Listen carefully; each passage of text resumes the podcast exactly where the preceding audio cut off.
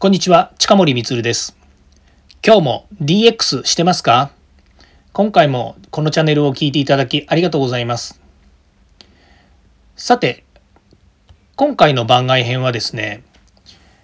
今年こそ DX を成功に導くというテーマ、その1回目をお話しします。DX 成功は日本企業の約7%という現実についてですね、お話ししたいと思います。今回のですね、この調査に関しましては、え、アビームさんというですね、アビームコンサルティングという会社が、え、2020年の12月中旬にですね、え、記者会見を開きまして、それでこの日本のですね、デジタル技術を活用した変革ですね、デジタルトランスフォーメーションということについて調査した結果ですね、え、まあ面白い、こう、回答が得られたということでですね、お話ししていきます。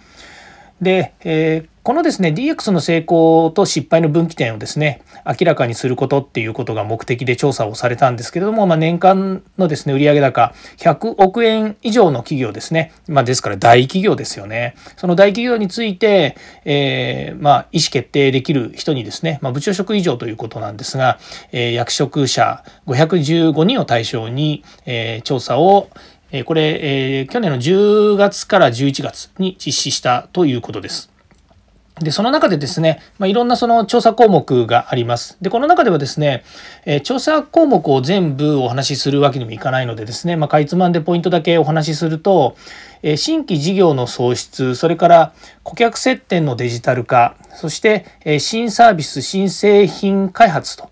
いうところこれがですね順に重要であるというふうに考えていてでそれぞれですね、えどれぐらいの、えまあえー、と重要度かっていうことについて回答してるんですけども新規事業の創出についてはですね25%が、え重要であると。それから新サービス、新製品開発については13%、それから顧客接点、デジタル化については14%ということで、まあ、この3つがですね、高い方から3つ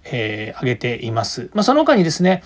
オペレーション改革、それから働き方改革っていうのがそれぞれ11%ということの回答が得られているわけですね。で、ここでやっぱり注目してほしいのは、その DX っていうものをですね、考えたときに、まあ、2つの軸があるっていう話は、えー、よくえーと、している話だと思うんですね。まあ、一つは成長性あの、えーと、新しい新規事業を作るということの、えー、成長とですねそれからもう一つの軸が生産性の向上っていう軸をお話ししています。まあ、その中でですね、今回企業がより重視しているっていうのが新規事業の創出ということで、まあ、これに DX という文脈からですね、えー、まあ考えているわけなんですけれども、やっぱりですね、その1000億円以上の企業、大企業ですよね、は、え、やはり軸としてですね、新しい売上高を作るですね、新しい売上を作るということにですね、非常にやっぱりこう力を入れているっていうこと、またその考え方としてですね、新しいこの、え新規事業を作るということで、え売上高をま軸として作るということにかなりの注目点があるということですね。でそれはですね新サービス新製品開発っていうのも全く同じ軸ですしで新えー、顧客の接点のデジタル化っていうこと、まあ、これについてはですね多分生産性の向上につながるのかなというふうに思っているのとオペレーション改革働き方改革っていうのも、えー、生産性向上につながる話かなというふうに思っています。ということで言えばですねやはりその、えーと、上位2つですねあごめんなさい、え、この5つの中での、えーと、2つに関しては新規事業創出っていうところがかなり大きいのかなというふうに、えー、踏んでいます。まあですねこれ日本企業の場合ということですので、まあ、海外との比較というのがないのでですねあの、えー、一概にま比べることは言えないと思うんですけどもかなり日本企業ですねあの売上高創出に、えー、かなり前向きに捉えて、えー、DX というものを活用しようとしているのかなということがよく分かります。まあ、その中でですね、まあ、今回のそのテーマの中でその成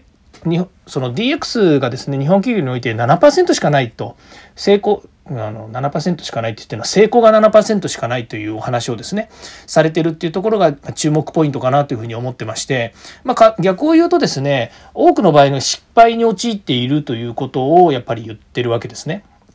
でですね、えー、一応そのデータから読み解くっていうふうに言いましたが、まあ、基本的にはこのニュースリリースとかでですねあの出されてるものから読み解いてるわけなんですけども、まあ、あの私が読み解くというよりもですねそのニュースリリースにもう分析結果というのは出てるのであのそこをまあ今読んでるっていう部分もあるんですけれども、まあ、それから見るとですね、まあ、単純にその、えー、まあえー、いろんなそのテーマに関してのですね回答からする部分だけ見るともうあの本当ね大部分が失敗してるっていうふうに見えてるわけですね。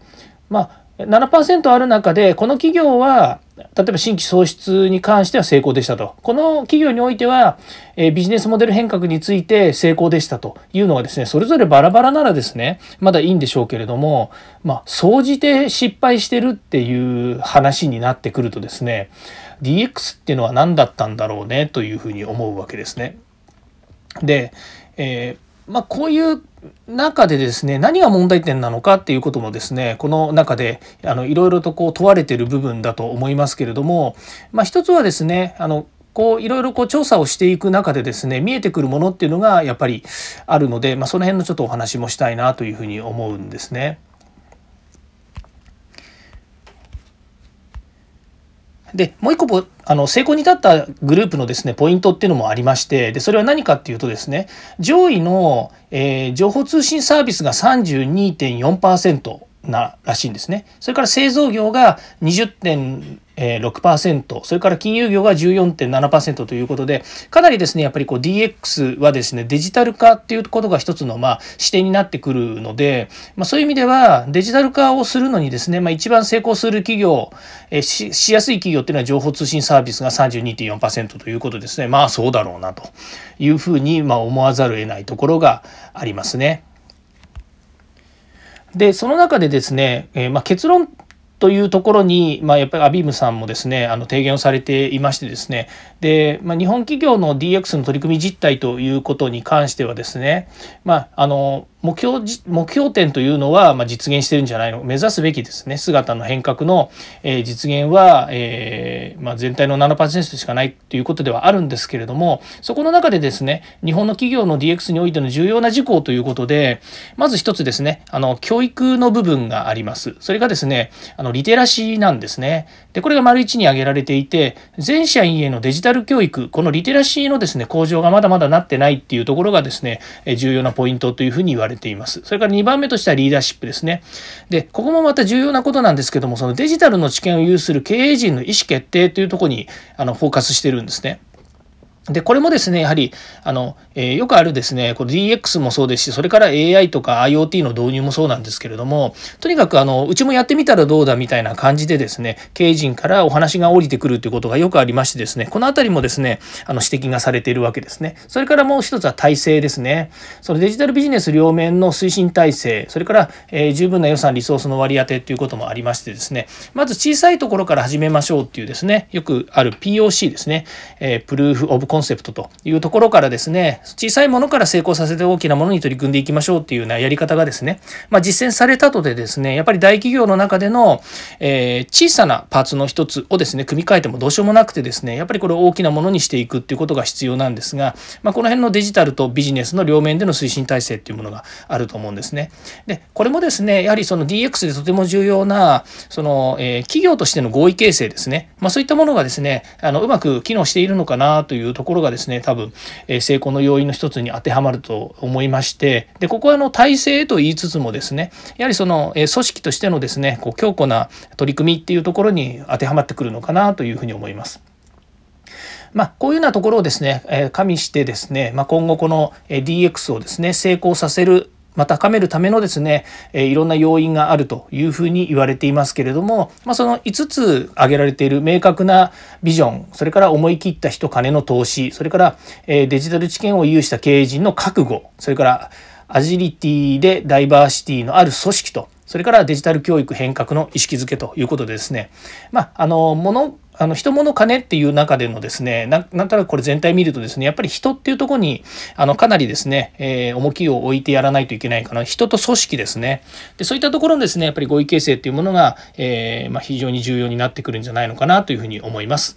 えー、今年こそ DX を成功に導くというテーマでですね、え今回 DX 成功は日本企業の約7%という現実についてお話をいたしました。えー、次回もですね、DX に役立つ話題を提供していきます。えー、よかったらいいねやフォロー、えー、それからコメントですね、お願いいたします。えー、YesDX ではまた。